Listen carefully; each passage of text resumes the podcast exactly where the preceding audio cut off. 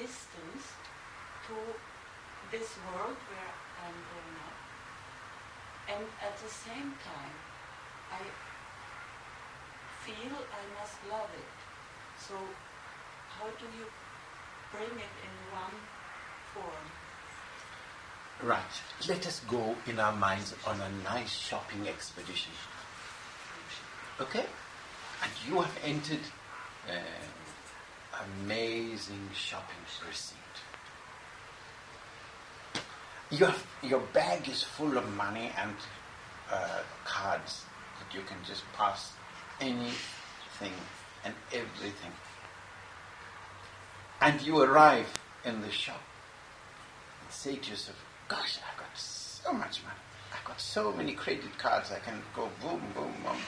Uh, now, let, let us be two people inside you. One is the human being who just have no control and buys and buys and buys, which is the average human being.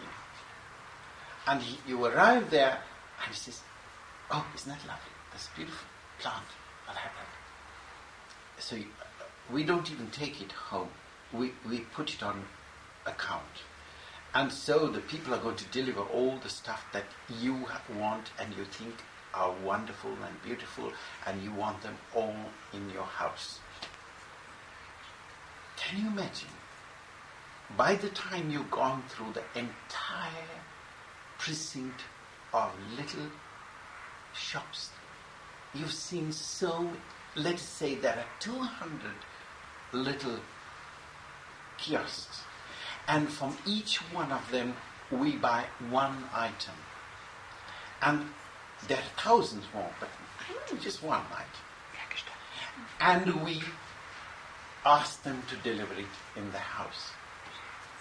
And the other human being arrives with the same amount of money, with all the credit cards he's got, and in the person's mind, he knows what he or she wants for your living. Not what you're going to go into competition with other people or what you've seen in other people's houses. What you really want on a day to day basis for your living. You go into the shop, you walk through, past all of these things, for they are but tinsel and trash. They are dangled in front of your eyes to tantalize you so that you want them.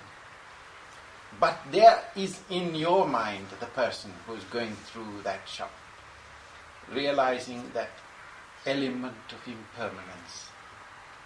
For everything, this is your panacea I would give you. Your cure and your way of life, all is impermanent. I will only have what I need to have for my living and for my family. I will not complicate my life and my, my home and my house with all those 200 things that, that other individual would have brought, brought through mindlessness and this heightened awareness, this acute sense of responsibility for yourself, enabling you to say no and have that feeling inside you saying, No, I don't want it. This is not for me. You develop that feeling inside you. I know it is difficult because you're pressurized. Remember, from the moment you get up to the moment you go to sleep, if you watch that television set, it is insidiously planting a vibration in your mind to register in your mind's eye, to tell you what to buy, how to associate that buying with your living. And how important it is that you must have that gadget. If not, you can't open a tin. You've got 20 more in the cupboard, but that one transcends all openers. Like that, see the funny side of it. And my advice to you is don't watch that television set. God has given you intelligence, use it God has given you power to discriminate, discriminate. God has given you the power to say to yourself, This is not for me, I don't need it. There you begin to change your lifestyle and enjoy yourself when you go with your lady friends shopping. You have a sense of humor inside you. And when she says to you, that, isn't that lovely? Don't you think it would be nice in in in uh, in my house? I said, yeah, you should say yes. I'll tell you there are other things as well. You pick them up. Shall I pick them up for you? And by the time the person goes through the shops, you show the person through action and awareness.